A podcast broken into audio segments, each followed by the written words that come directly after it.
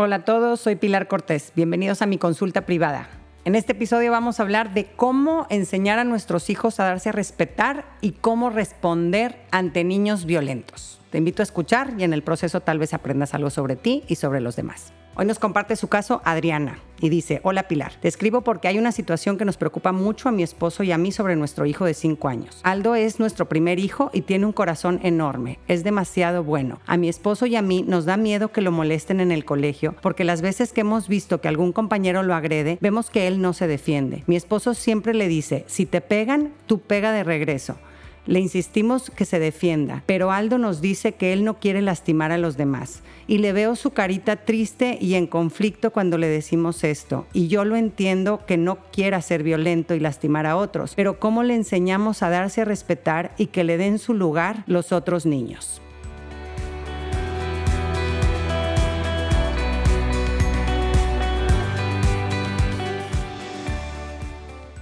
Muchas gracias Adriana por compartirnos esta situación que te preocupa y que yo creo que muchos se van a identificar con ella, sobre todo porque en este tema hay mucha confusión, porque es verdad y sí sabemos que los niños que no confrontan ni saben intimidar son presas más fáciles para los niños abusivos. Así que claro que es importante que los niños sepan darse a respetar eh, enfrentándose de alguna forma, ¿no? Pero aquí es en donde fallamos, que es en no considerar la edad del niño para saber qué decirles y cómo los guiamos, porque es muy diferente el enfoque que hay que tener con un niño de 5 años que con un niño de 7, porque están en momentos de su desarrollo social muy diferentes, ¿no? Así que empecemos por aquí. Antes de los 6 años, los niños están formando las bases de su sociabilidad, son los de cómo es su relación con el mundo y su forma de conectar con él. Por eso es muy importante que estas bases estén en, en una línea prosociable, a favor de la conexión y del encuentro con los demás y evitando los comportamientos o creencias antisociales, fomentar la cooperación, el no juzgar a las personas sino los hechos, el saber escuchar a los demás, el ser empático, el saber compartir posesiones, creer que los demás son valiosos y merecen ser tratados con respeto, creer que yo soy valioso y que merezco ser tratado con respeto, ¿no? Y así, eh, sí, es verdad, el darse y respetar es una parte importante, pero en estas edades se hace de una forma muy sencilla. Cuando algo no me gusta o me hiere de que algo que hizo un compañerito, digo, no me gusta que me empujes, no me gusta que me arrebates el lápiz, no me gusta que que me insultes y te alejas del molestón, ¿no? No me engancho en la pelea. Con la gente conflictiva no vale la pena perder el tiempo. Ellos lo que quieren, niños conflictivos, lo que quieren es encontrar con quien establecer una relación de conflicto. Y aquí lo importante es, es no meterte a jugar ese juego, ¿no? Le pones un alto y te das la media vuelta y te vas a hacer tu vida, porque quedarte cerca de esas personas es tóxico y es nuestra responsabilidad alejarnos si no estamos cómodos con alguien, ¿no? Muchos papás, es verdad que promueven sin darse cuenta comportamientos o creencias antisociales, creyendo que esto los va a beneficiar socialmente de alguna forma, pero sucede todo lo contrario. Y por comportamientos o creencias antisociales me refiero a permitir la violencia física o verbal en sus relaciones con otros niños, eh, a ver a los demás como rivales, eh, gánales, compite, este, sé mejor que ellos, el creer que el mundo es violento y los demás me quieren lastimar, entonces me tengo que defender, o que hay que oprimir para subsistir, ¿no? Esta es la ley de la selva y, y gana el más fuerte, ¿no? Todas estas enseñanzas van moldeando una personalidad violenta y, enfocada en pelear en lugar de conectar con los demás. Y son los niños con ese perfil eh, los que al final son los más rechazados por los demás. Existe el estereotipo equivocado de que los niños más rechazados o bulleados son porque son muy buenos y tienen un corazón muy grande, pero eh, esto es falsísimo, ¿no? En estudios que han hecho sobre los niños más rechazados han encontrado características en común entre estos niños y el problema no es que sean buenos precisamente o que sean muy nobles.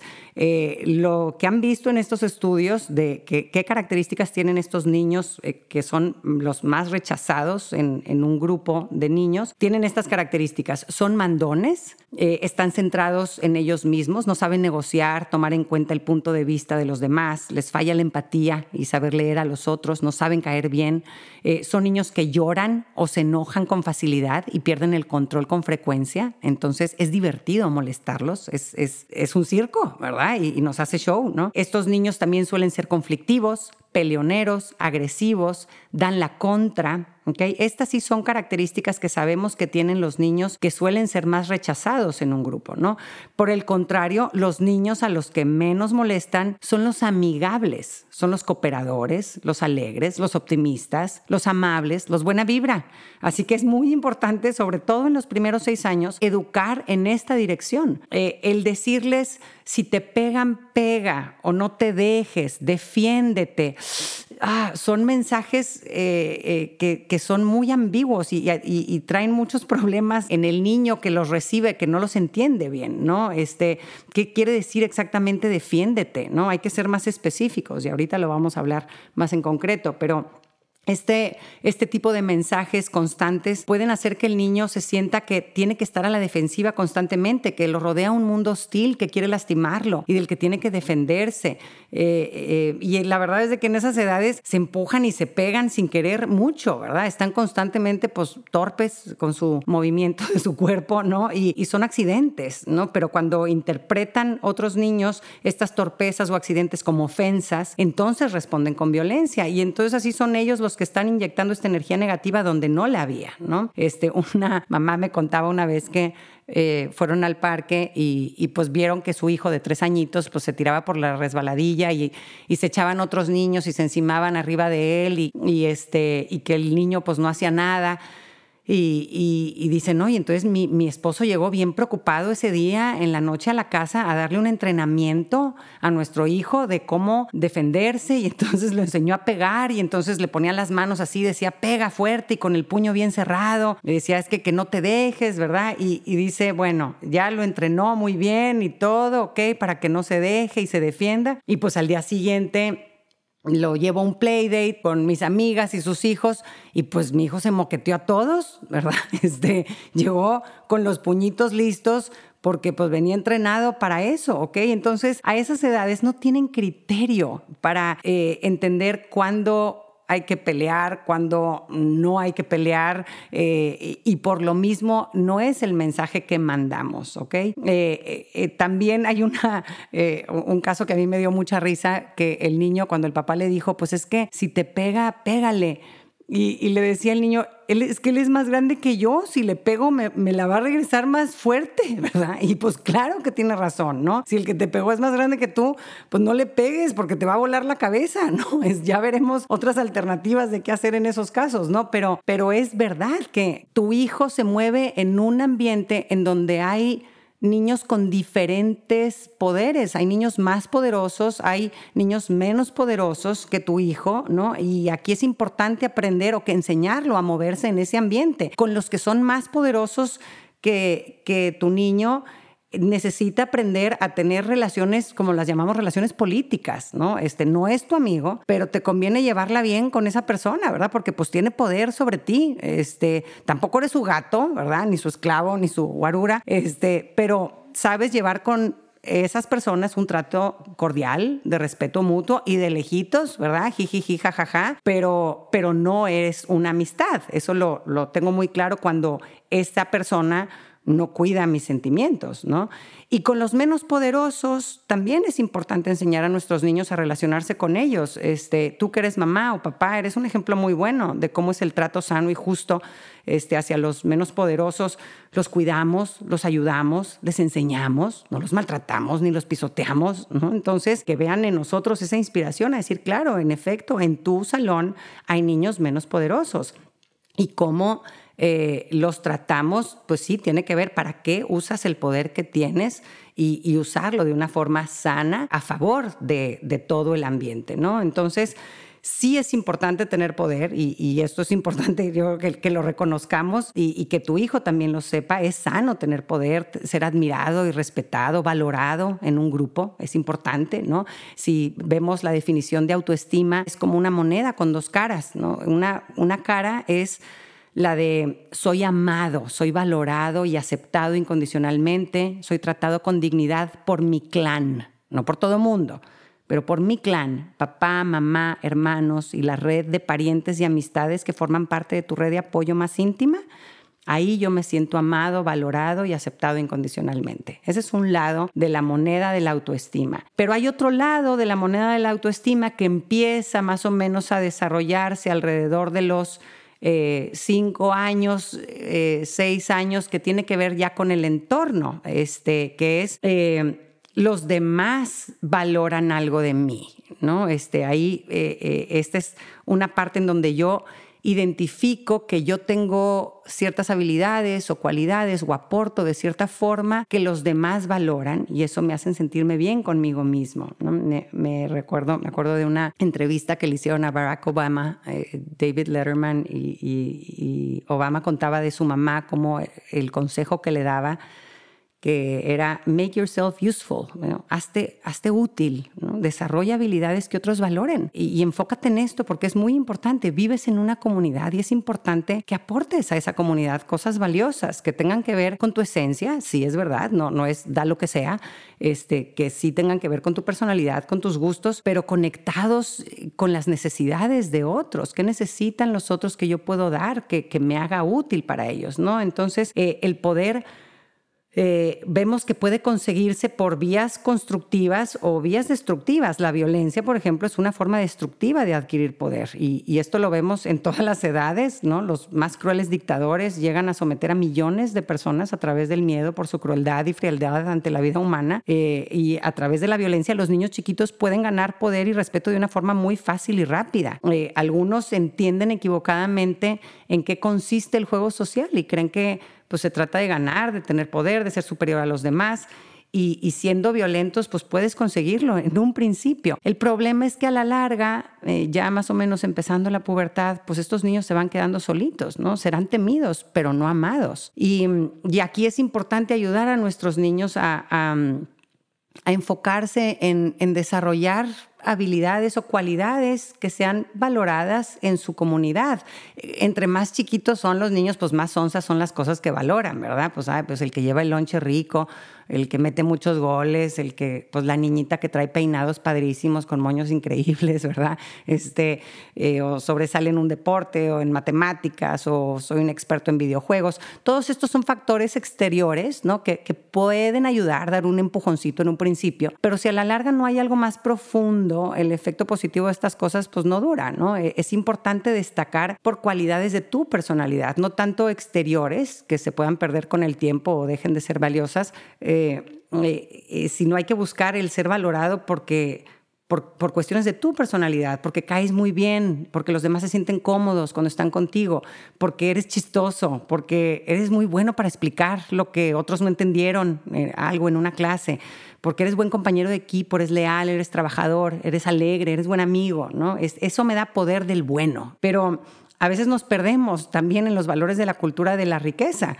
y buscamos que nos valoren por lo que tenemos o por nuestra apariencia. Una vez me tocó escuchar a una abuela que decía, ay, es que mi nietecita tiene muy baja autoestima y entonces por eso en su grupo de amigas pues no la valoran, así que me la llevé de shopping y le compré ropa bien cool y ahorita le estoy decorando su cuarto bien padre para que a las amigas les guste ir ahí. Y yo nada más la escuchaba y decían, ¿really? Este, pero pues esa es consecuencia de nuestros valores materialistas, ¿no? Creemos que trabajando en el cascarón se va a arreglar el huevo y pues no, ¿no? Este, otro aspecto que es importante tomar en cuenta aquí, Adriana, es es cómo se molestan en una edad y en otra. A los cinco años, como tiene tu hijo, eh, no suelen darse casos en donde agarran a uno de víctima. Este, generalmente los niños que molestan en estas edades son niños de un perfil violento que molestan a todos, ¿no? Este, es más o menos alrededor de los siete años en donde se suelen empezar a dar los casos en donde un niño en concreto eh, molesta consistentemente a otro niño en concreto, ¿no? Este, o dos niños molestan a un niño. Y esto sucede diariamente, ¿no? Y ahí sí hay que hacer algo. Pero fíjate la diferencia, eh, que es lo que decíamos en un principio. Sí hay momentos y circunstancias en donde es importante pelear de regreso, sí. Pero el niño ya tiene otra edad y es una situación extraordinaria, es un niño en concreto, no es una indicación que le damos sobre la generalidad de defiéndete, pega, no, esto ya fue consistente, es un niño concreto que lo trae de bajada, que lo insulta, que le tira la mochila por el balcón, que se burla de él, ¿no? Eh, a la mayoría de los niños les toca a sus 7 o 8 años, pues un cabrito que se los agarra de target o, víctima, este, y entonces pues sí va a necesitar de tu coaching para explorar estrategias para darse a respetar, de preferencia utilizando herramientas más inteligentes que los puños, porque a veces este, puede ser que sí sea la mejor opción en algunos casos, pero cuando ya viste que es un niño que le vas a ganar, ¿verdad? Por lo menos, ¿no? Entrarle a los puños con King Kong, pues está muy suicida, este, pero aún así puedo hacer cosas, ¿no? Eh, e, es importante ya hablando de estas edades, ¿no? Este, están un poquito más grandes, sus ocho años, tengo a alguien que consistentemente me molesta. Lo más importante es nunca mostrar tu tristeza ni tu enojo. El poker face, ¿no? Yo le decía a mis hijos, tú, mira, cara de palo, que no sea de ninguna forma divertido o estimulante molestarte, ¿ok? O sea, you're not fun. No, no, divertirte, eh, eh, molestarte a ti pues no, no, no pasa nada, ¿verdad? Entonces, en eso te tienes que, que, concentrar. No haces ni un pancho, ni te enojas, ni, te, ni lloras, ni nada, ¿ok? Tú intentas ser amigable, ser empático, ser buena onda, ganarte al molestón, pero hay veces que ni eso funciona. Entonces, procuro evitarlo, alejarme. Pero hay veces que el molestón sigue persiguiendo. Y entonces ahí es en donde como equipo, como familia, este, tenemos que ayudar a nuestro hijo a, bajar del pedestal a este niño que en este momento lo perciben como muy poderoso, ¿no? Entonces, desde ahí yo me acuerdo en algún momento yo, mis, dos hijos este, se han enfrentado una vez con una situación así, cada uno en su momento, y, y me acuerdo de tener esta conversación con uno de ellos y nos moríamos de la risa, decíamos, es que de veras cae fatal y no se da cuenta.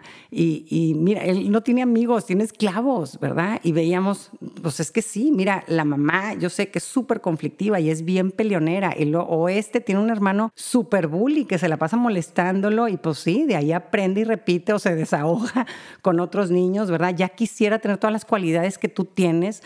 Qué feo ser alguien que tiene tan mala energía y que contamina todo el ambiente, ¿verdad? ¿De qué le sirve tener poder si lo usa para dividir o lastimar? Y, en todo esto transmitirle a tu hijo que no estás solo. Aquí es bien importante la presencia de papá con los hijos, hombres, y la presencia de mamá con las niñas. Peleamos muy distinto, niños y niñas, ¿ok? Este, y por lo mismo, eh, eh, si bien podemos ambos defender la dignidad, nuestras formas sociales de, de, cómo nos damos a respetar también son diferentes, ¿no? Pero esto es algo que queremos hacer, este antes y desde adentro, eh, el transmitirle el que estamos contigo, tú tienes un equipo detrás, que somos tu papá, tu mamá y tus hermanos. Yo me acuerdo del hermano grande, mi hijo mayor, este, cuando le estaba pasando esto, que se estaban bulleando a mi hijo chiquito. Y, le inventaba apodos, el hermano grande le inventaba apodos al, al buleador y se morían de la risa porque pues eran apodos súper chistosos, pero era así como la forma de decir, sí, yo estoy contigo y guácala. Y no quiere decir que le vamos a ir a hacer una ofensa ni a lastimarlo, ni mucho menos. Es como esa lealtad a estamos contigo y, y, y, a ese güey, ahorita todo lo tenemos atravesado porque a ti te trata mal, ¿no? Este, y ya si persisten los abusos, sí hay que entrenar a, a nuestro hijo a cómo lo va a confrontar, ¿no? Es, es el momento de responder ¿Cómo le vas a hacer ahora tú la vida de cuadritos a él? ¿Ok? Y no es, ve y pégale, ¿verdad? No, no. O sea, te vamos a ayudar a, maquilar algo que le des a entender a este niño que contigo no se mete. ¿ok? Este, y, y, si lo puede hacer sin meterse en problemas, pues mejor, pero hay veces que ah, necesitarán de tu permiso para meterse un poquito en problemas, ¿no? Este, con mi otro hijo, el mayor, que, le sucedió una situación así en, en, su entrenamiento de fútbol americano, y era el papá, yo me moría de la risa de ver cómo lo, entrenaba, pues vas y mira, lo agarras del casco y lo sacudes y lo avientas, ¿verdad? Y le dices, ¡pip! ¿verdad? Este, y bueno, y, nos hacíamos la actuación y nos reíamos y todo, este, Pero e, ese momento de decir, sí tienes que enfrentarlo y sí tienes que ponerle un hasta aquí y sí te tienes que lanzar con todo para decirle, conmigo no te metes, ¿no? Y, el enseñarles técnicas para intimidad, este, insultos inteligentes y chistosos, el mirar a los ojos, este, el hacer aliados, este, el decir yo no te invito a mi fiesta, ya no te comparto en mi lunch, este, eh, me muevo cuando me quieres empujar, ¿no? Esta parte de, de decir yo no estoy aquí para ponerme pechito y ya estoy peleando de regreso. Hay momentos en donde sí es importante que lo hagan los niños, pero ojo, ojo, son muy raros. Yo con mis dos hijos, una vez ha sido solamente este, una situación que ha tenido que llegar a ese extremo. Y los niños es importante que lo entiendan así. El mundo no es hostil, no es violento en general y que pueden ellos llevar una relación muy buena y muy bonita con la mayoría de las personas con las que se encuentran. Así que ahora sí, vamos a entrar en la práctica, cómo puedo ir preparando a mi hijo eh, chiquito para darse a respetar en un grupo y evitar que sea molestado o él molestar, ¿no? ¿Cómo fomentamos estos comportamientos prosociales, ¿no? Número uno, mensaje importante. Si hay un niño en tu salón que es violento, que insulta, que molesta, ignóralo y busca otros niños que sepa jugar tratando bien a los demás. Punto. Así. No, no, nosotros no pegamos, en nuestra familia no, papá no pega, mamá no pega, no es nuestra onda eh, y nos retiramos y no perdemos tiempo ahí.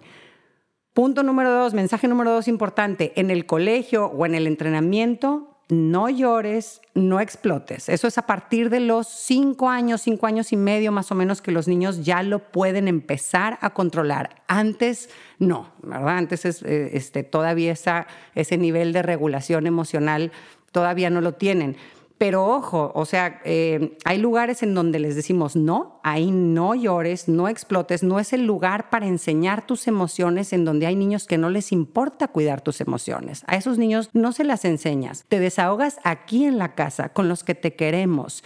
Y entonces tu mamá, tu papá, permíteselo. ¿Ok? Tienes que dejarles un espacio en su casa para que ellos lleguen y lloren, pataleen, muestren su frustración y tú los acompañes con paz en ese desahogo, ¿no? Este, en, estas épocas que mis hijos pasaron por experiencias así, pues era llegar a la casa y era y era llorar, y llorar, y, enojados, y, y, sí, y, acompañarlos y decir, te entiendo, y tienes toda la razón, y aquí estoy, y qué coraje, y y que lo saquen, ¿no? Este, aquí sí la puedes expresar, ¿no? Pero allá, allá, poker face, ¿no? Hay que ser coherentes, otro punto importante, hay que ser coherentes cuando le dices a tu hijo, los niños que no te tratan bien, los niños que no traen buena vibra, aléjate de ellos y júntate con los que sí son leales y te tratan con dignidad. Tú tienes que ser coherente con esto, ¿verdad? Si alguien trata mal a tu hijo, no lo invitas a tu casa ni a la fiesta de tu hijo. Ah, es que invité a toda la generación. No invites a toda la generación a fiestas chiquitas, solamente con los niños con los que se lleva bien tu niño y nada más. Eh, son mensajes cruzados de decir, oye, este niño abusa de mí, pero aquí lo tengo parado en mi casa, ¿no? Entonces, no hago viajes con ellos para ir al colegio, aunque sea tu ahijado, el hijo de tu hermano, el vecino, la gente mala vibra de lejitos, mientras sea mala vibra. Y aquí es otro punto importante. No etiquetes a los demás para siempre. Eh, es, es, bueno decir, hoy fulanito no sabe cuidar los sentimientos de los demás. Tal vez en el futuro vaya a aprender. Condena el hecho, eh, la acción, no a la persona, sepáralos, ¿no? Estuvo mal lo que hizo fulanito, no estuvo bien que te escupiera, eh, así no se trata a los demás, hizo mal en romper tu trabajo, pero yo no digo, ese niño es el mismo diablo y le va a ir fatal en la vida, ya verás, ¿no? Pues no, puede ser que no, y ojalá que no, ojalá que en un momento dado este niño pues entienda que se va a ir quedando solo y va a ir este, eh, siendo cada vez más rechazado por los demás y que no va a tener amigos de verdad y que igual y cambie, ¿verdad? Pero hoy por hoy, eh, como no sabe cuidar mis sentimientos, me alejo, pero no lo etiqueto para siempre. Siguiente punto, em, si percibes que están habiendo abusos constantes, repórtalo con la autoridad responsable. Hay muchas mamás y papás que tienen miedo eh, de que, ah, es que mi hijo va a ser el chismoso y entonces luego lo van a molestar por eso, porque es el chismoso.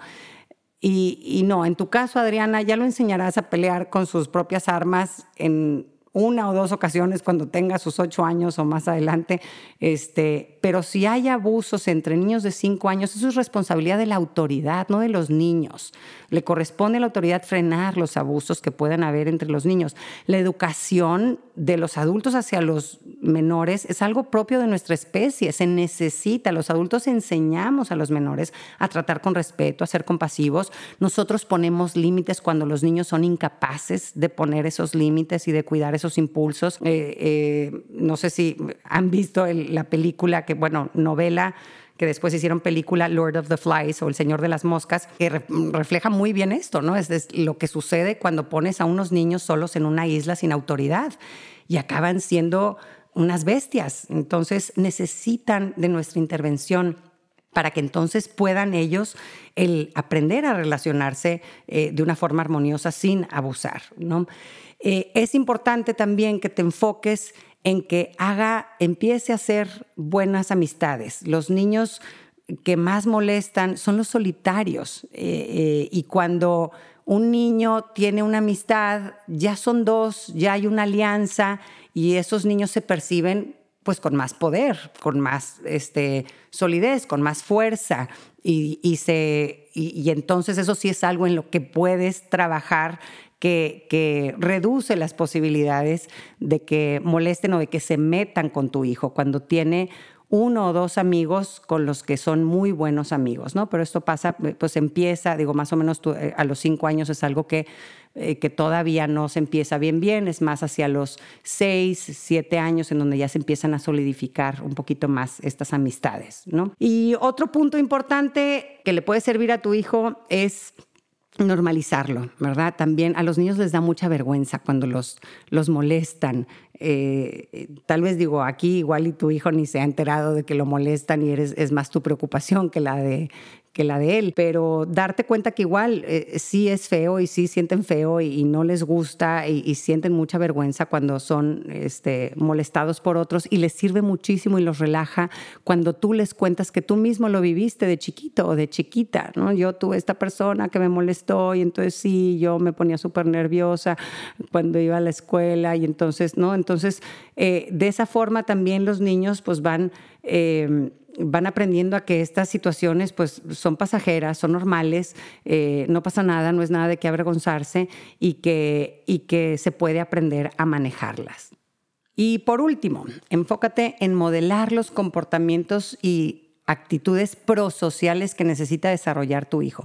En un estudio que mm, hicieron sobre los niños más populares o más queridos en un, eh, en un ambiente escolar, se dieron cuenta que los papás de estos niños tenían un perfil parecido. O sea, sí hay un común denominador de, cómo son los papás de los niños que son más queridos en, el ambiente, en un ambiente social. Y cuáles son las características de estos papás para que las pongas en práctica y te evalúes a ti mismo y empieces a hacer cambios en esta dirección. Estos papás son papás más positivos, son menos controladores, eh, organizan planes de interacción con, otros compañeros para que sus hijos puedan eh, tener one-on-one con otros niños y ejercitar este, eh, pues el arte de, convivir con otros niños, de negociar con ellos, de ponerse de acuerdo. Y, los papás supervisan discretamente ¿no? y, dando retroalimentación después a sus hijos ¿no? sobre cómo resolver conflictos, sobre cómo hacer amigos, sobre qué cae mal, que cae gordo, que cae bien, ¿no? Como dar, este, hacer cumplidos a los demás, ¿no? Estos papás son cooperadores, no son competitivos, eh, les, les, gusta eh, ayudar, son gente conversadora, es gente agradable y es gente comprensiva. Estas son las características de los papás de los niños que son más amigables y más queridos entre su grupo de amigos. Entonces, eso es algo que nosotros en lo que podemos trabajar y en lo que sí podemos controlar.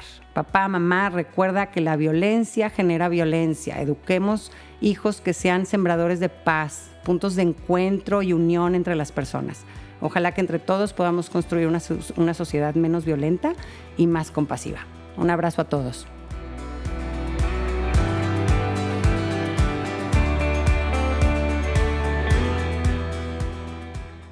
Gracias por acompañarme. Ojalá que hayas recibido a través de este podcast, aunque sea un poquito de luz. Si te gustó lo que escuchaste, suscríbete y aliméntate semanalmente con contenido que te ayudará a construir una vida mejor. Si quieres compartir la luz que te llevaste de este tema, puedes enviarnos tus comentarios por mensaje de voz o por escrito al número más 52 8111 930543 o por email en consulta privada arroba luminapilarcortés.com, cortés con S. En mi página puedes accesar a talleres en línea y más material educativo. Encuéntrame en www.luminapilarcortés.com.